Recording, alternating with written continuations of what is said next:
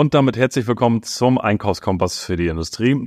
Mein Name ist Thomas Würmann und diese Folge ist für dich spannend, beziehungsweise du kennst meinen heutigen Interviewgast schon, denn er war einer der ersten bei mir im Podcast.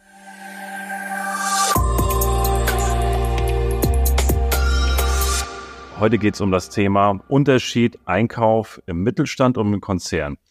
Ich habe dazu selber auch schon mal die eine oder andere Folge gemacht, aber da hat der Hans-Christian Seidel noch ein bisschen mehr zu sagen.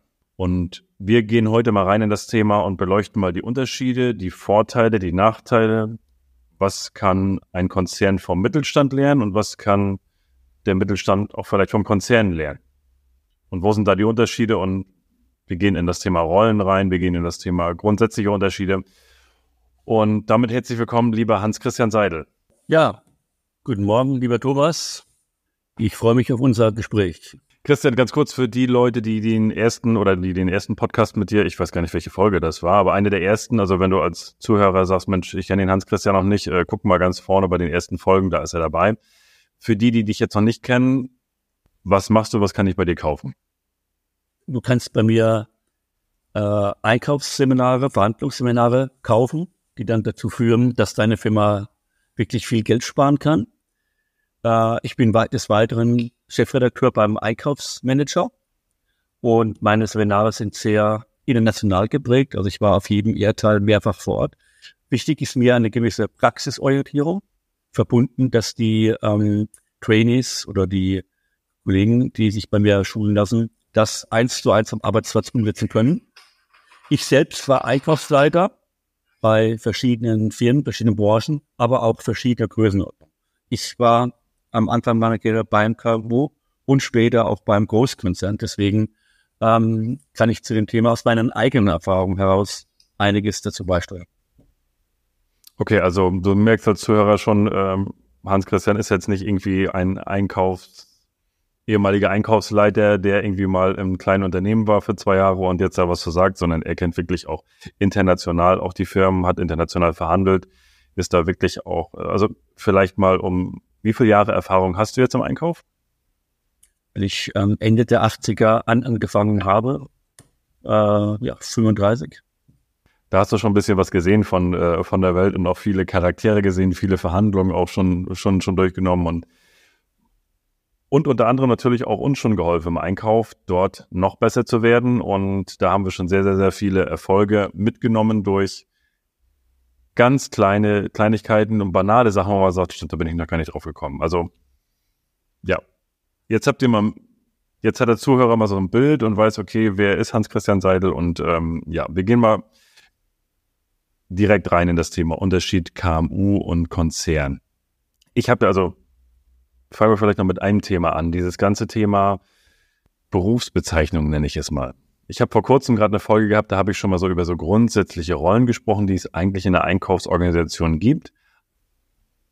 Aber da unterscheidet sich ja schon auch der Konzern und der Mittelstand. Diese ganzen englischen Thematiken, äh, Senior Buyer, äh, also das ist ja ohne Ende. Aber was steht da wirklich hinter und wo siehst du da den Unterschied? Ist das richtig? Ist das in den Großunternehmen ist der erfahrene Einkäufer, der kann eine Gruppenleiterfunktion haben, ist dann eben ein erfahrener, weißer Senior Buyer. Ähm, ob er deswegen ein besserer Einkäufer ist, mitnichten, weil das kommt für mich immer auf die fachliche ähm, Qualifikation an, auf die Motivation. Es ist allerdings so ein ähm, Titel, wenn du international agierst, nicht mehr wegzudenken. Das ist die Sache. Für mich bräuchte man das nicht, einen Einkäufer oder einen, einen Gruppenleiter oder Facheinkäufer, der ist genauso gut. Aber ich glaube, das, ist, das sind aber so ähm, Begrifflichkeiten, gerade bei großen Firmen, und das machen ja auch, haben ja auch KMU schon, diese ähm, Senior Vice President, ähm, das gehört heute leider dazu, muss man auch so machen, gerade wenn man internationale Gesprächspartner hat, über die Qualifikation per se sagt es nicht unbedingt was aus. Okay, also dieser Unterschied in der, in der Bezeichnung, da sagst du, okay, das international gehört das dazu. Also wenn du international agierst, muss es so sein. Welche Funktion da wirklich hintersteht und welche Fähigkeiten hintersteht, das steht auf einem anderen Blatt Papier. Es gibt viele gute da. Es gibt aber viele, die, die in diese Position gekommen sind aus dem Senioritätsprinzip, ähm, ähm, was nicht immer gleichzusetzen ist mit ähm, Qualität. Aber du kannst nicht ähm, hingehen und kannst sagen, ähm, ich bin ein Einkäufer. Du musst diese Begriffe einfach heute in der sehr international aufgestellten Welt ähm, einfach auch dann mit englischen Begriffen ähm, das aufhören. Hast du keine Chance. Ja, du Kevin. Gehen wir vielleicht mal in die Professionalität des Einkaufes. Also in Form von wie, wie, in, wie intelligent kauft ein Konzern ein? Wie macht es der Mittelstand? Wenn wir jetzt mal davon ausgehen, wir haben ein Mittelstandsunternehmen, welches eine Serienproduktion hat und dafür eingekauft werden muss und gleichzeitig haben wir einen Konzern, wo auch Serienprodukte eingekauft werden. Wo, wo siehst du, du das, das Schöne ist ja, wir sprechen ja nicht von der Theorie, wir sprechen ja von der Praxis. Du kennst ja die Unternehmen, aber wo ist der Unterschied? Jetzt gehen wir mal vom strategischen Einkauf aus. Also der strategische Einkauf KMU, der strategische Einkauf Konzern. Wo siehst du da Unterschiede? Wo siehst wo, wo du ganz klar sagst, also ganz klar ist immer das, das, das, das, das, das ist der Unterschied. In einer KMU hat der strategische Einkäufer auch noch einen Teil vom Tagesgeschäft dabei. Das heißt, er muss noch viele operative Aufgaben zum Teil mitmachen, die natürlich jetzt davon abhalten, noch mehr lukrative Projekte umzusetzen. Das frustriert natürlich schon ein bisschen. In einem großen Betrieb, also einem großen Konzern, betreut er losgelöst von jeglichem Tagesgeschäft eine komplette Produktgruppe. Hat natürlich nur diese eine Produktgruppe und keine weitere. Das heißt, ähm, das kann dann schon natürlich sehr einseitig sein. Er hat andererseits sehr viel Tiefenwissen, aber er hat sonst von anderen Produktgruppen ist er eher weniger drin. Denn für alle anderen Tätigkeiten, Disposition, Planung, Controlling, gibt es in den großen Konzernen dafür spezialisierte Fachabteilungen. Es ist genauso wie bei der Preisstrukturanalyse. Die großen Konzerne haben vielleicht einen Datenanalysten oder zwei, der das losgelöst vom Tagesgeschäft für den strategischen Einkäufer aufbereitet. In einem KMU muss dieser strategische Einkäufer selbst mit dem Zahlenwerk zurechtkommen. Das ist so grob der Unterschied, einfach die unterschiedliche Manpower und ähm, dadurch nachfolgend diese Spezialisierung. Okay. Also ein ganz normaler Wachstumsprozess. Ich sehe das ja bei uns im, im wir sind ja auch klassisches Mittelstandsunternehmen und da ist es, wenn ich die, die, die Wachstumskurve so sehe, am Anfang gab es irgendwie einen Geschäftsführer, der hat alles gemacht, Vertrieb, Einkauf und so weiter. Und dann teilt sich das immer weiter auf und wird immer spezieller. Irgendwann hast du einen Einkauf, dann hast du noch einen strategischen Einkauf, einen operativen Einkauf und so, Vertrieb und so, lädt sich das immer weiter auf. Die Frage ist natürlich jetzt für mich auch noch, was kann, gibt es was, wo wo der Mittelstand wirklich jetzt was nehmen kann vom Konzern und sagen kann, ja, ich weiß, dass der Mittelstand ist zwar kleiner aufgestellt im Einkauf, aber die Sachen kannst du trotzdem vom Konzern mitnehmen und lernen. Übertrag sie zu dir. Dazu gehört Mut und Entschlossenheit von den Geschäftsführern, dass man eventuell die ein oder andere Stabsstelle dort mit aufbaut. Sprich, einen Datenmanager, der kann ja dann auch für den Vertrieb oder die Produktion, aber eben auch für den Einkauf Auswertungen machen, ähm, zu denen der Einkäufer im Tagesgeschäft, gerade in Kleinbetrieben, zeitlich gesehen nicht kommt. Das könnte man auf jeden Fall mitnehmen. Ähm, natürlich sind Großkonzerne auch von den Prozessen, sprich jetzt auch aktuell Digitalisierung, auch schon ein bisschen weiter. Dazu muss man aber sagen, und das würde ich auch als Geschäftsführer von einer KMU sagen, ich bin schon dafür, mehr zu digitalisieren, aber nur das, was wir brauchen. Und nicht, dass wir irgendwelche schönen Projekte machen, die natürlich auch dann die Mitarbeiter von der Arbeit abhalten. Und ich merke, so viel Digitalisierung brauche ich noch gar nicht. Ähm, das können vielleicht kann oder daher auch lernen, dass man Digitalisierung oder neue Projekte angeht, aber ruhig ein bisschen langsamer und vielleicht auch von den schlechten Erfahrungen der Konzerne, die einfach vorbrechen lernt, dass man weiß, aha, das braucht man nicht. Gut, dass wir das gesehen haben. Oder das läuft auch bei uns nicht so. Also kann man da gewissermaßen schon die ähm, großen Firmen als Benchmarks nehmen, beobachten, welche Fehler passieren da, um sie für sich selbst ähm, nicht gleich zu machen. Und es ist dann auch so, selbst wenn man ein bisschen hinten dran ist hinter den Konzernen, in den KMU, hat man die Dinge schneller umgesetzt. Das heißt, ähm, der große Ozeanriese, der, ähm, bis der sich mal gewendet hat und in eine andere Richtung, muss er sich mit vielen internen Schnittstellen ähm, abstimmen. Das muss der KMU nicht machen. Und diese Schlagkräftigkeit, die macht die KMU-Betriebe ja auch so richtig stark. Man, man kann das schnell entscheiden. Und auch wenn man Ideen einbringen will, als Einkäufer zum Beispiel, können die relativ rasch in einem KMU-Betrieb umgesetzt werden. Das können Konzerne nicht, wenn man da noch zig Stabsstellen oder Diplombedenkenträger entsprechend informieren muss. Und das dauert natürlich auch dann. Und das kann natürlich auch für jemanden, der aber neue Ideen reinbringen will, ähm, schwierig sein, frustrieren, weil das eine oder andere kommt dann auch auf die politische Ebene und wird dann erst richtig umgesetzt. Da war jetzt ganz viel Wertvolles drin. Also erstmal das Thema Datenanalyst. Ich nenne es mal Datenanalyst, der wirklich auch fürs Gesamtunternehmen da ist, nicht nur für den Einkauf, sondern halt auch, dass man sagt, wir haben ja mehrere Abteilungen. Also wenn ich das mal auf unser Unternehmen projiziere, ich habe Produktionsdaten, ich habe Vertriebsdaten, Einkaufsdaten, Planungsdaten, also die ich alle ein Stück weit aufbereiten lassen kann, wo der Datenanalyst gute Zuarbeit machen kann. Ich denke, das ist auch für den einen oder anderen Zuhörer durchaus interessant. Jetzt ist es so, bei uns zum Beispiel, da wird es wirklich durch jede Abteilung ge gemacht. Aber dann zu sagen, okay, wir, das können wir vom Konzern lernen, nehmen Datenanalysten nicht nur speziell für den Einkauf, aber nehmen ihn vielleicht übergreifend. Ein weiterer Grund ist zum Beispiel, das nennt man jetzt ähm, ein Forwarding Sourcing Manager. Jetzt sind wir schon wieder bei den englischen Begriffen. Ähm, das machen auch viele Firmen, gerade im Maschinenbau. Die haben einen technisch versierten Einkäufer, der zusammen mit der Technik und der Entwicklung zusammenarbeitet.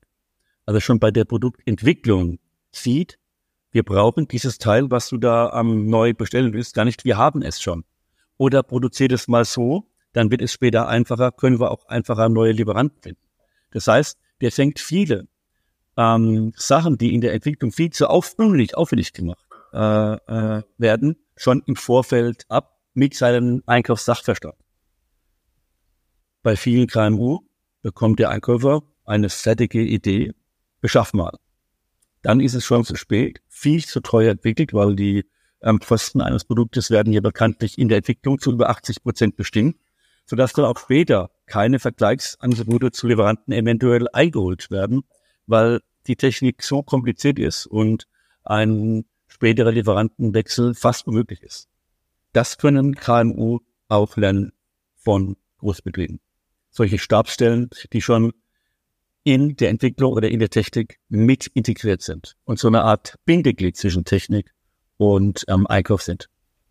Okay, das heißt, da müssen natürlich ganz viele technische Skills vorhanden sein, aber auf der anderen Seite natürlich auch schon Einkaufsfähigkeiten, um dann eine gute Vorbereitung, damit der Stratege dann wirklich eine gute Grundlage hat, so dass es wirklich technisch durchoptimiert, auch für den Einkauf und dass das steht. Die aber auch ähm, entsprechend mit entsprechenden Freiräumen, gerade in Kairo auch halbtags. Wenn dann sein Beschaffungsgebiet nicht so groß ist, aber ob es da als einfacher Kaufmann reicht, schwierig, weil die Technik ist ja sehr tiefgehend so. Also ja jemand mit der Wirtschaftsinger-Ausbildung, der auch einen gewissen Draht schon von der Ausbildung für, für Technik hat. Mhm. Also sagst du, okay, also würdest du jetzt nicht zwingend, ich sag mal, einen Techniker nehmen, der aus, aus ich sag mal, klassisch gelernt vielleicht Zerspannungsmechaniker oder Metallbauer gelernt, Technikerschule besucht hat, ich kenne in vielen Firmen, dass diese Ankäufer aus der Technik kommen und dann in den Einkauf ähm, äh, wechseln. Und die werden natürlich von, von mir dann in den Trainings auch geschult in Bezug auf Einkauf und auf Technik. Das ist eine Sache, die man so häufig gemacht hat. Also Techniker lernen Einkaufszusammenhänge sehr schnell. Ob es dann später auch die besten Verhandler auch noch werden? Ja, teilweise. Aber das müssen sie ja auch nicht unbedingt. Die sollen ja nur das Bindeglied haben. Das müssen ja, die müssen ja nicht gleichzeitig auch noch am verhandeln. Exakt. Mhm. Aber da hast du gerade auch was angesprochen, das Thema Schulung. Was ich, also wo ich auch noch Unterschiede sehe. Es gibt Unternehmen, die, die, die, die schulen doch schon den Einkauf, aber ich spreche das Thema immer wieder an. Aber wenn du bei Google Trends einfach mal eingibst, Einkaufstraining, da ist das Suchvolumen null Verkaufstraining ist extrem nach oben. Das sind natürlich auch zwei unterschiedliche Motivationen letztendlich. Bei dem, beim Vertrieb ist es sehr häufig ja so, dass es provisionsgebunden ist, also sehr, sehr, sehr oft. Und dass das auch viele, viele Unternehmer sind oder Selbstständige auch und im Einkauf, das ist mehr vernachlässigt. Und da ist es dann auch die Motivation, das Einkauf sich selber fortzubilden, natürlich auch sehr gering. Das heißt, es kommt dann sehr häufig vom Unternehmen und ob es dann so umgesetzt wird und für voll genommen wird, ist dann auch wahrscheinlich fraglich. Aber was siehst du da an Unterschied? Also vielleicht, du weißt ja, wo du mehr bist. Bist du mehr im Konzern? Bist du mehr im Mittelstand? Was ist da deine Sicht dazu? Also erstmal viele, ich sehe es so, man darf es nicht überbewerten. Ja, Verkäufer sind im Schnitt mehr auf Schulung, hängt ein bisschen von der Firma ab. Aber ich muss sagen, aus meiner Erkenntnis, ich kenne auch Verkäufer, 60 bis ähm, 70 Prozent der Verkäufer sind gar nicht so tolle ähm, geschult, wie man das immer glaubt. Das ist definitiv nicht so. Das ist eine mehr. Und es sind in der Regel ein paar Firmen, die haben da auch wirklich gute, taffe Vertriebsabteilungen. Aber ich habe auch viele Verkäufer erlebt, die waren das erste Mal in. Hauptproblem vom Einkauf ist im Vergleich zum Vertrieb ähm, einfach das mangelnde Budget. Ich habe das ja selbst als Einkaufsleiter erlebt, was ich für ein beschränktes Budget hatte, um meinen Mitarbeiter mal aus richtige Schulung zu senken. Dann hatte ich einen guten Draht zu dem Vertriebsleiter, der da praktisch 20, 30 Mal so viel an Budget hatte. Das ist dann natürlich auch schon mal ähm, ein Frustrationspotenzial. Im Einkauf kommt aber auch schlicht und ergreifend die Überlastung dazu, gerade beim KMU. Wenn du da neben dem Einkauf auch noch die Disposition machst, dann entsprechend auch schaust, dass die Ware frei wird, hört ähm, die Tätigkeit in der KMU nicht unbedingt nach der Bestellung auf. Das heißt, du hast auch vom Arbeits her, vom, vom um, Arbeitsprozess her eine notorische Überlastung. Jetzt kommen aktuell noch die bekannten Themen Nachhaltigkeit, ähm, KI im Einkauf oder auch Digitalisierung dazu. Sind also auch die Einkäufer zusätzlich ähm, belastet mit vielen, vielen ähm, Projekten. Und Thema drei, der Fachkräftemangel, der auch am Einkauf in keiner Weise spurlos vorüber ähm, geht. Die haben so viel zu tun, da haben sie erstens die Zeit nicht so und auch noch nicht so ähm, die freien Gedanken, sich mal ein bis zwei Tage richtig komplett an einem Seminar ähm, hinzugeben.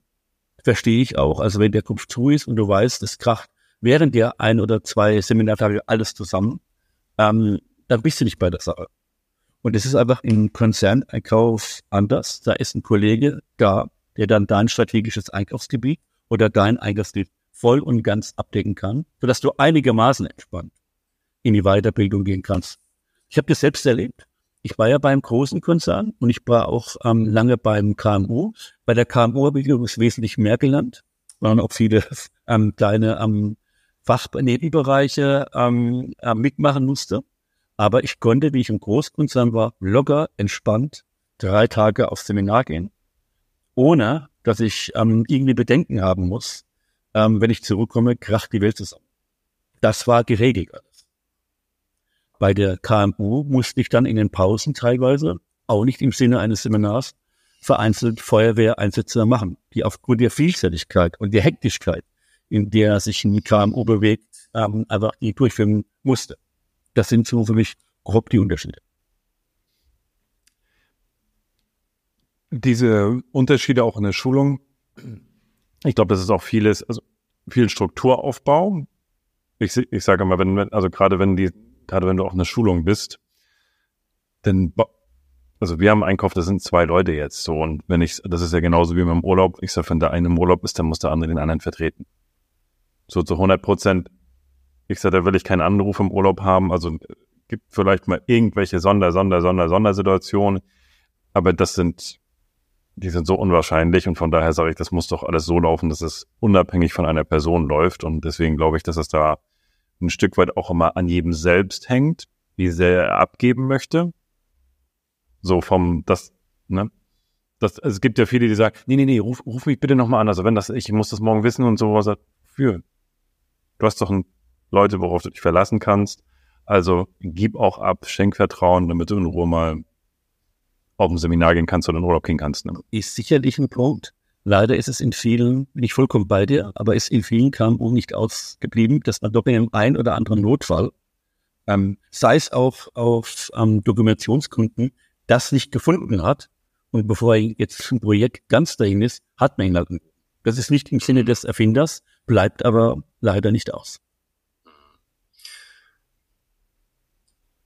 Vielleicht ein Thema, das ich, das interessiert mich jetzt brennt und ich glaube vielleicht unsere Zuhörer auch, das Thema künstliche Intelligenz im Einkauf. Du bist ja regelmäßig auch in Unternehmen jetzt auch, äh, so in den letzten Monaten, außerdem was aufgekommen ist. Siehst du da schon einen Trend in der Nutzung, beziehungsweise auch da auch schon einen Unterschied vom KMU zum Konzern? Ähm, ja, natürlich. Die Konzerne sind ja zum Teil wesentlich weiter. Vieles in der Digitalisierung oder auch bei der Anwendung von künstlicher ähm, Intelligenz ist natürlich schon bis Anfang diesen Jahres liegen geblieben, einfach aufgrund der multiplen Krisen und ähm, der gestörten Lieferketten. Vieles wird ähm, angegangen.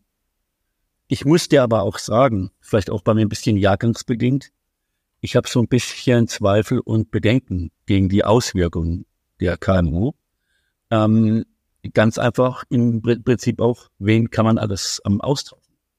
In dem Moment, wo wir hier in Deutschland unsere Sprache immer mehr vereinfachen und so in Text Schablonen sprechen, ist für mich, wenn man das sich anschaut mit der KMU, ähm, mit, mit, den KMU und ähm, KI, können einfache Einkaufstätigkeiten locker entweder durch Sprachroboter ersetzt werden oder dass man sich Leute aus Bangladesch holt oder Indien oder sonst in ärmlichen Regionen, die natürlich kein Deutsch können. Aber dafür gibt es ja die Software, die das dann eins zu eins übersetzt. Wenn du dir anschaust, du musst einen englischen, einen deutschen Text mal schnell ins Englische übersetzen, gibst du einfach in Bibel ein und du hast in ein paar Sekunden den kompletten englischen Text. Du musst vielleicht zwei, drei, vier Worte noch einmal austauschen, dann sitzt das. Ähm, wenn das so in dem Tempo weitergeht, und das sind die USA und China ja wesentlich voraus, werden im Einkauf viele Stellen wegfallen. Und ja, was macht man damit? Also ich, ich muss ja ganz ehrlich äh, sagen, ja, man muss die Chancen, die sich KI geben, wechseln. Man muss aber auch die Gefahren, die Risiken ganz klar ähm, entsprechend ähm, einblenden und auch wissen, was es für ähm, welche negativen Auswirkungen es eventuell für Arbeitsplätze bedeutet. Denn Wohlstand heißt Arbeitsplätze in der Industrie. Das muss man immer wissen, wird vielleicht an vielen Dingen ähm, verkannt. Aber KI, ja, ist wesentlich weiter in den Großkünstern fortgeschritten als in den ähm, KMU. Hast du ein Beispiel? Hast, also hast du ein Beispiel, wie, wie, wie, wie, wie das zum Beispiel ein KMU-Unternehmen gerade nutzt und wie das ein Konzern nutzt? Vielleicht so aus einer Sequenz, was sie konkret damit machen? Es können schon ganze, ähm, in großen Konzernen werden schon einige operative Eingriffe zum Teil eingespart. Bei ganz einfachen Produkten kann das schon allein durch die Software ähm, gehen. Also, also von der Anforderung über die Bestellung bis zur Zahlung der Rechnung ähm, braucht man keinen Menschen mehr. Da sind KMU noch nicht so weit. Also von Ausnahmen abgesehen, also große KMU, ist immer die Frage, wo macht man ähm, die Grenze an der Mitarbeiterzahl oder am Umsatz sind da auch schon auf einem sehr weiten Weg. Jetzt mittlere und kleine KMU sind da sicherlich noch in den Anfängen. Auch aus dem Grund, weil jede, fast jede Bestellung einfach sehr speziell ist und das, ich sage von meiner Warte zum Glück, eine Software nur nicht lösen. Ah, ich denke noch nicht. Mal gucken, wo wir da hinkommen, ja. Aber es ist für mich erschreckend dann. Ich glaube, das Bild, also ich habe jetzt vor kurzem gerade ein Beispiel gehört, da war das so, dass die gesamte Qualitätskontrolle durch Kameras und Roboter abgelöst worden ist. Und damals haben da irgendwie drei Mitarbeiter gearbeitet, jetzt läuft das irgendwie nur da durch und wird durch die Kamera erfasst. Das wird ein, wird ein 3D-Modell von jedem Einzelbauteil nachgebildet, was in der, in der Datenbank liegt und dann wird dann gesagt, gut, nicht gut und so weiter. Da arbeiten heute keine Menschen mehr in der Qualitätsabteilung. Heute schon. Dafür hat er gesagt, da, dafür hat er aber gesagt, habe ich jetzt drei Mitarbeiter in meinem Unternehmen für das ganze Thema KI. Die beschäftigen sich den ganzen Tag damit, wie kann ich automatisieren mit KI was können wir wo machen. Also wie so eine IT-Abteilung, die sich aber ausschließlich damit beschäftigt. Ich weiß jetzt nicht, ob das noch die gleichen Mitarbeiter sind aus der Qualitätskontrolle. Ich denke eher nicht. Aber da sieht man schon so ein bisschen eine Verschiebung. Gerade mit der Qualitätskontrolle kam ja auch gerade von Universitätsseite so die Anregung, verzichtet doch auf eure Wareneingangskontrolle, vertraut euren Lieferanten. Das kann man ja vertraglich klären, dass die Ware dann schon frei geprüft ankommt. So die Theorie. Wir hatten wirklich gute Lieferanten mit guter Qualitätskontrolle. Trotzdem hat unsere Qualitätskontrolle immer mal eine Reklamation gehabt. Wenn wir das nicht geprüft hätten, wäre das in dem Drama Stichwort Rückrufaktion geendet. Deswegen bin ich immer dafür, Vertrauen ist gut, Kontrolle ist besser. Ähm, auch wenn das auf einer sehr hohen Niveau hier die Qualitätskontrolle gemacht werden kann. Ich bin mir sicher, das ein oder andere geht dann da mal nicht. Und dann machst du eine Folgeproduktion mit einem defekten Teil. Und das weißt du selbst, was da passieren kann. Dann ist der Schritt, okay, muss das ähm, entsprechend ähm, ähm, ja, nochmal neu machen und ist mit Kosten verbunden. Oder hast du gar einen Rückruf, einen Rückruf. Das heißt, wenn man auf solche ähm, Sachen KI umstellt, die dann Funktionen setzen kann, muss man das auch vertraglich mit dem Rechtsanwalt auch in die Verträge einbauen. Was passiert dann, wenn diese ähm, Qualitätskontrolle halt doch mal versagt hat? Das muss ja ganz klar auch in Verträgen ähm, geregelt sein. Und in, in der Gewährleistung. Also da sind noch einige Sachen in den Nachbarabteilungen zu tun. Das kann man schön umstellen. Hört sich gut an, spart Leute ein. Aber haben wir dann wirklich alle Sachen be äh, bedacht, die die Schnittstellen äh, betreffen, nämlich in dem Fall auch ähm, äh, das Vertragswesen. Das muss angepasst werden und das muss ein Rechtsanwalt machen, dass es auch rechtssicher ist. Da gibt's jede Menge. Ne? Also diese ganzen, was will ich überhaupt machen, was ist mit Datenschutz und Co. und was sind mit Verträgen und so weiter. Das ist nicht nur, wir nutzen jetzt irgendwo was, sondern welche Prozesse ändern sich dadurch dann auch. Okay, aber da sagst du, definitiv ist die Konzernwelt da schon ein bisschen weiter als, als, als der Mittelstand. Ja. Wir einfach auch Fachabteilungen haben, die sich losgelöst vom Tagesgeschäft damit beschäftigen, der dann ihr eigens Leute einstellt. Ist doch genauso, ähm, viele ähm, Großfirmen haben ja einen eigenen Compliance-Beauftragten, der sich Tag und Nacht um die Compliance kümmert. Losgelöst, das ist auch zum Teil ein externer Unternehmensberater, dem wir jetzt gesagt haben, hey, du hast eine Chance auf eine lukrative Festanstellung, der die ganze Zeit, wie früher der Qualitätsmanager, der jetzt die Mitarbeiter in allen Abteilungen schon mit dem Thema Nachhaltigkeit. Ich meine, jetzt habe ich dir heute schon fast drei neue Arbeitsplatzanträge ähm, vorgeschlagen der äh, Entwickler, der mit der Technik zusammenarbeitet, der Datenanalyst und noch der Compliance-Beauftragte. Ähm, das würde dein Budget sicherlich ein bisschen ähm, sprengen.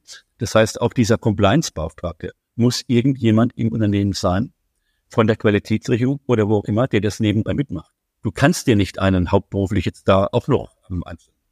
Und das ist einfach in dem Fall ein Vorteil für Großkonzerne, die können locker ab einer gewissen Größenordnung einen vollangestellten ähm, äh, Kollegen einstellen, der losgelöst auch vom Tagesgeschäft das macht. Das ist sicherlich ein Vorteil bei den Konzernen. In den KMU macht es jemand mit, der bekommt dann doch eine, eine neue Aufgabe.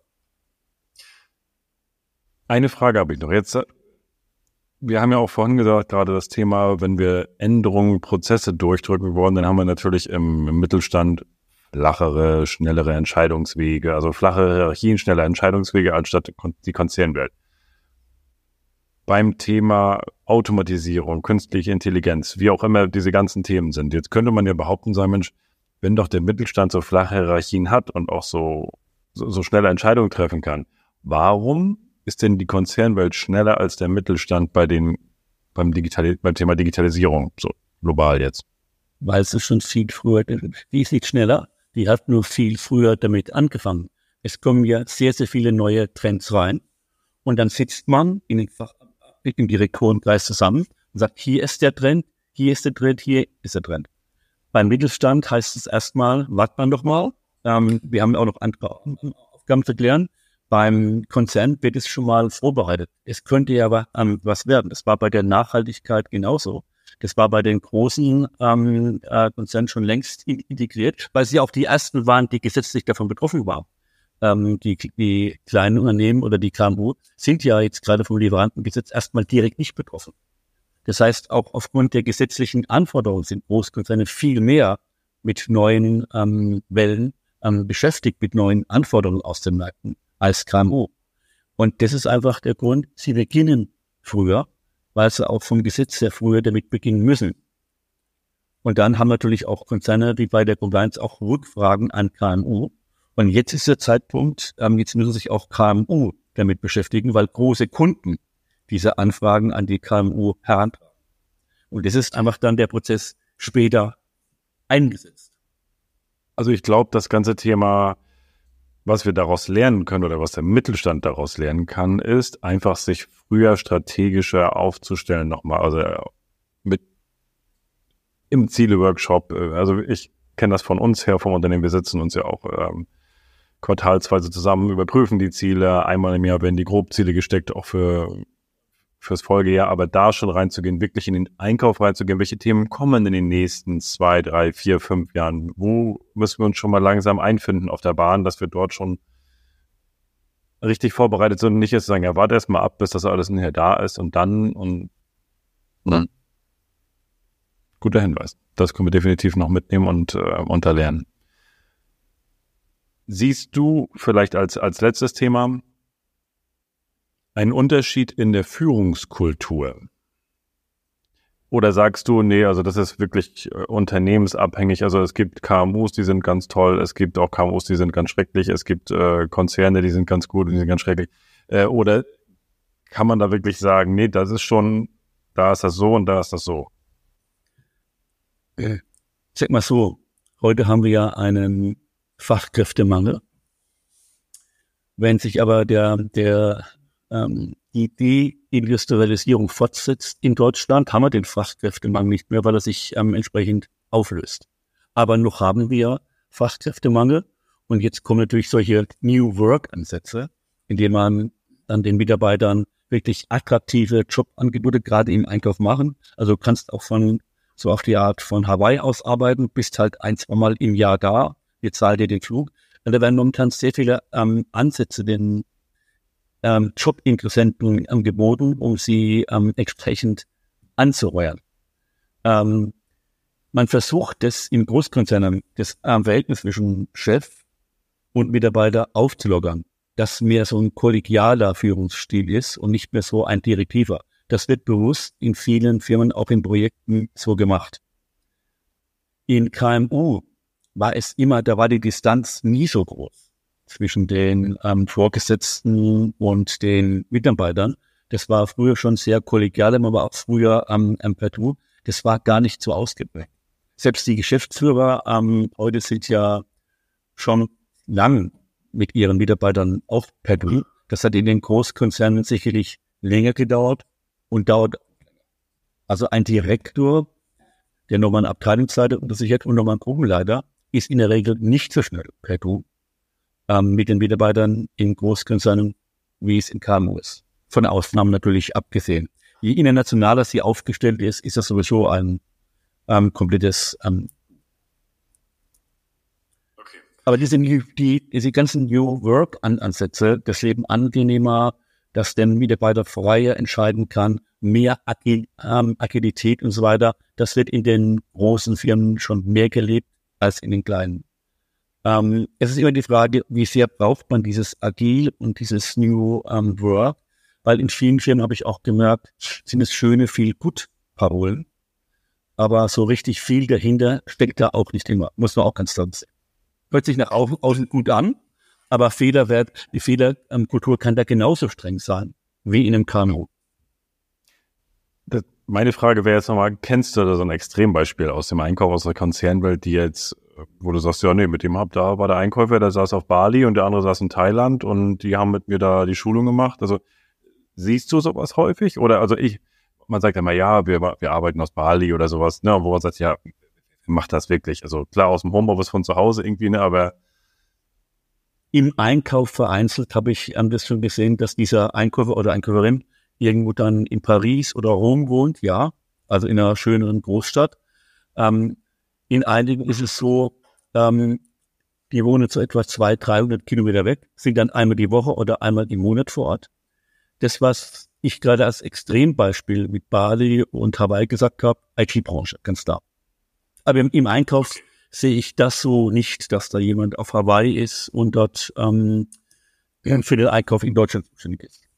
Aber was nicht ist, kann noch kommen, aber da kenne ich jetzt kein Beispiel. Aus der IT-Branche schon. Spannendes Thema. Ich habe da auch eine, eine gespaltene Meinung zu. Also ich finde das grundsätzlich nicht verkehrt, dass man auch flexibel arbeiten kann.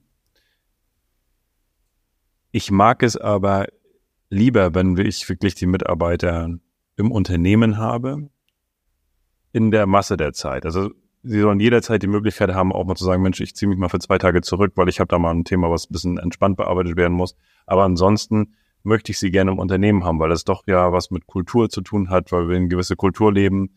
Du hast einen gewissen Spirit auch im Unternehmen und das ist einfach durch einen Zoom-Call einmal am Morgen bei aller Liebe und auch mit irgendwelchen Chats kriege ich die Kultur nicht so hin, als wenn die Mitarbeiter da sind. Ne? Ja.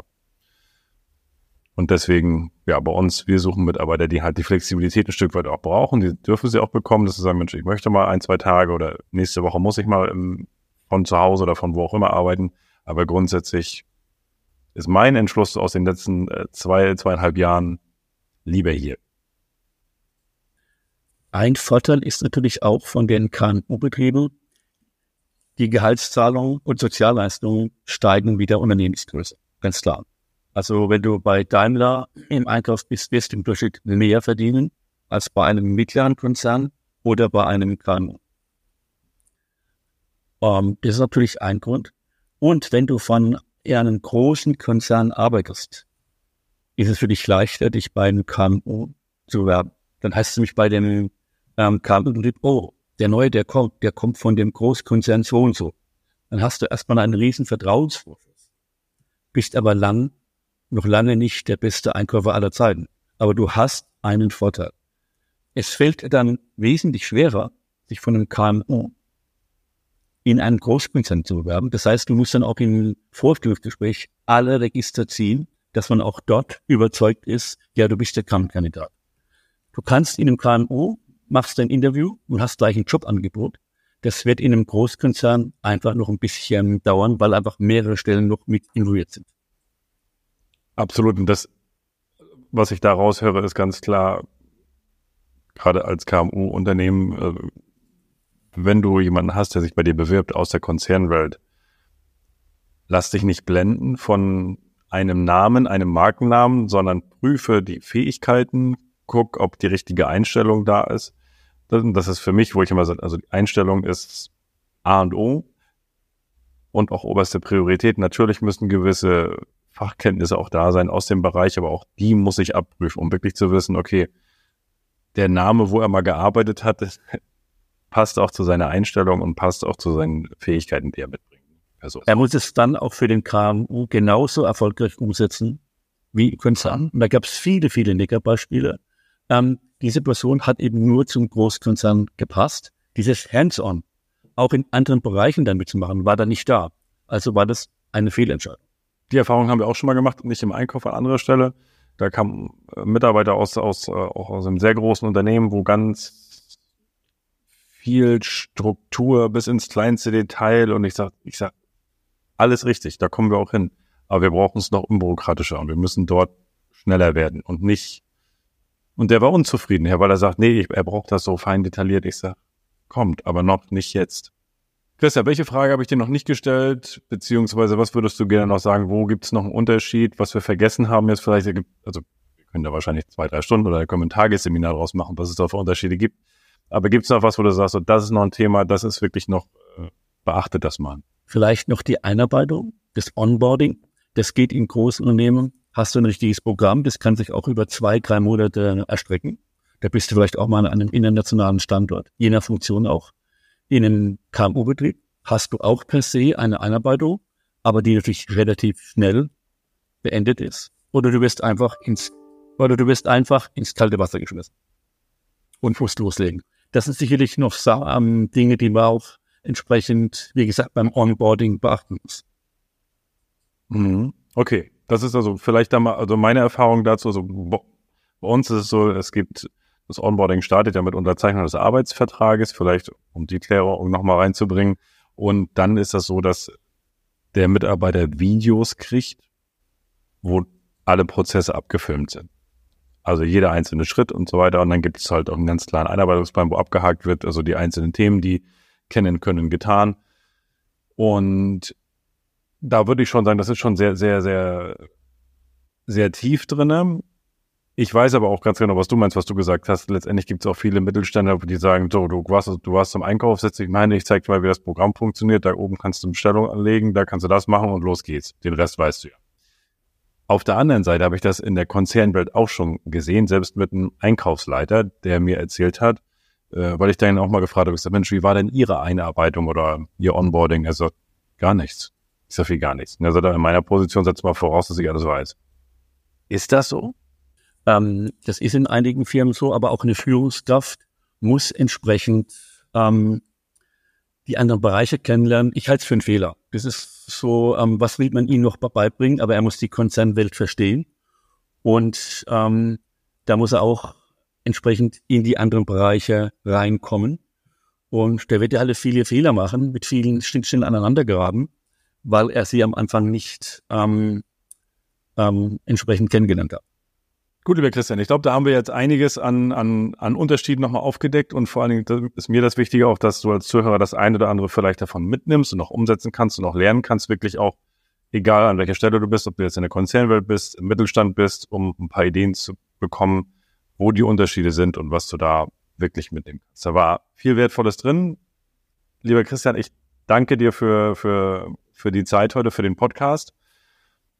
Wir verlinken natürlich wieder in den Shownotes auch deinen Kontakt.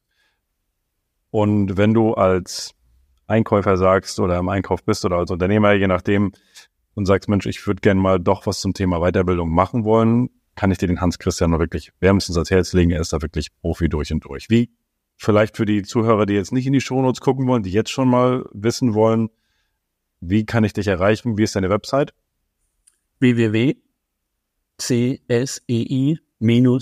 www.csei-consulting.de Perfekt. Hans-Christian Seidel und dann CSI Consulting. Perfekt. Lieber Christian, ich danke dir. Bis zur nächsten Folge und dir alles Gute. Dir auch. Dankeschön für das schöne ähm, Gespräch wie immer. Danke. Sehr gern.